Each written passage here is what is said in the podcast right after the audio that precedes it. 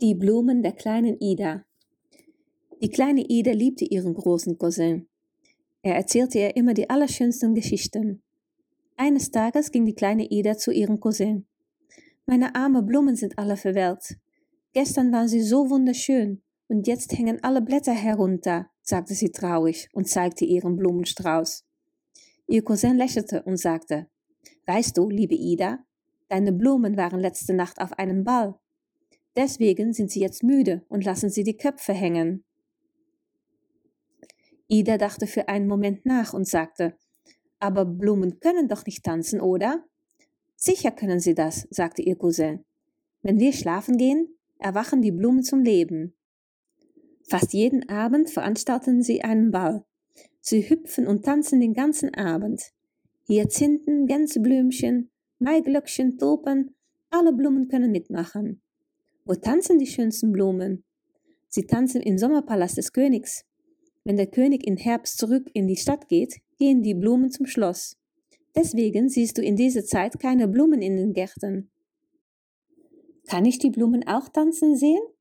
Natürlich, antwortete ihr Cousin. Wenn du zu dem Schloss kommst, schau einfach durch das Fenster. Ida würde das gerne sehen. In diesem Moment kam der langweilige Nachbar zu Ida und ihrem Cousin. Er mochte die Geschichte nicht, die der Cousin Ida erzählte. Was erzählst du dem Kind da? Das ist doch alles nur ausgedacht und dumm. Aber Ida dachte nicht, dass es nur ausgedacht und dumm war, und dachte den ganzen Tag lang über die Geschichte der Blumen nach. Sie legte ihren welken Strauß in das Puppenbett ihrer geliebten Puppe Sophie. Vielleicht geht es ihnen dann besser. Sophie musste eine Nacht in der Tischschublade schlafen, als die kleine Ida ins Bett ging, flüsterte sie den Blumen ihrer Mutter im Wohnzimmer zu. Ich weiß, dass ihr heute Nacht zum Ball geht. Aber die Blumen antworteten nicht. Ida wachte mitten in der Nacht auf. Sie hatte von ihrem Cousin und den Blumen geträumt. Dann, ganz leise, hörte sie Musik in der Ferne. Die kleine Ida schlich so leise, wie sie konnte, aus dem Bett. Sie wollte ihre Mutter und ihren Vater nicht aufwecken. Auf Zehenspitzen schlich Ida zum Wohnzimmer. Was sie dort sah, konnte sie kaum glauben.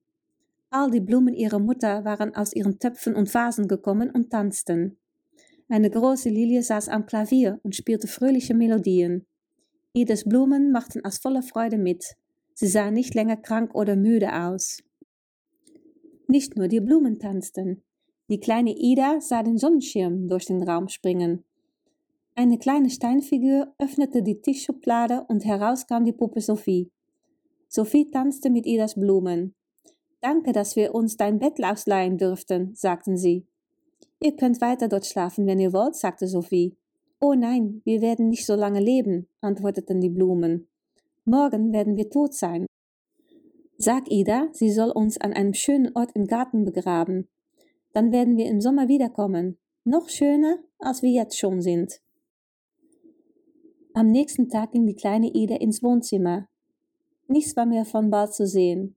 Sie nahm Sophie aus der Schublade, aber die Puppe sagte nichts. Ich weiß, was du mir von den Blumen sagen solltest, sagte die kleine Ida zu ihr.